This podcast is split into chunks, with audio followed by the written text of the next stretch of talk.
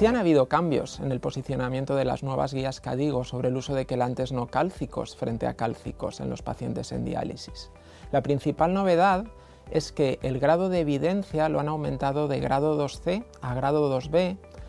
a la hora de recomendar restringir el sobreuso de quelantes cálcicos. Esto se debe a que a lo largo de estos últimos años han aparecido diversos ensayos clínicos aleatorizados que han demostrado la superioridad uh, de quelantes no cálcicos, fundamentalmente Sebelamer, respecto a los quelantes de calcio en eh, términos importantes como es la supervivencia.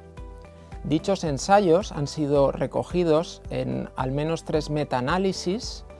publicados entre el 2013 y en el 2016 y los tres han concluido que el riesgo relativo de mortalidad puede reducirse entre un 25 hasta un 60% cuando utilizamos eh, quelantes no cálcicos, fundamentalmente Sebelamer, respecto al uso de quelantes cálcicos.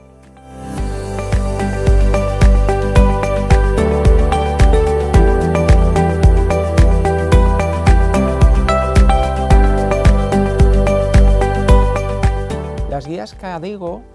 al igual que en los pacientes en diálisis, también recomiendan evitar el sobreuso de quelantes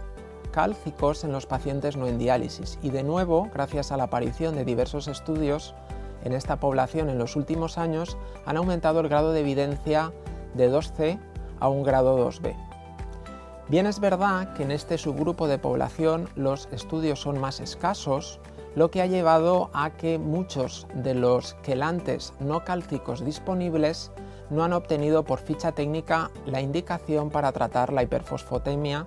en los pacientes no en diálisis. No es el caso, sin embargo, de carbonato de sebelamer, en el que tiene suficiente evidencia, incluso en población no en diálisis, para recomendar el tratamiento de la hiperfosfatemia en esta población. Junto a esta recomendación general de evitar el sobreuso de quelantes cálcicos, creo que hay otra recomendación que también ha modificado en su última versión las guías CADIGO y es a la hora de corregir o no la hipocalcemia.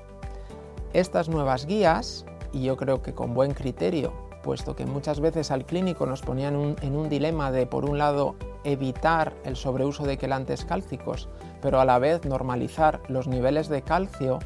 nos permiten actualmente, al evitar eh, la recomendación de corregir eh, la hipocalcemia, especialmente en, esta era eh, donde se utiliza tanto el uso de calcimiméticos, evitar el sobreuso de estos quelantes.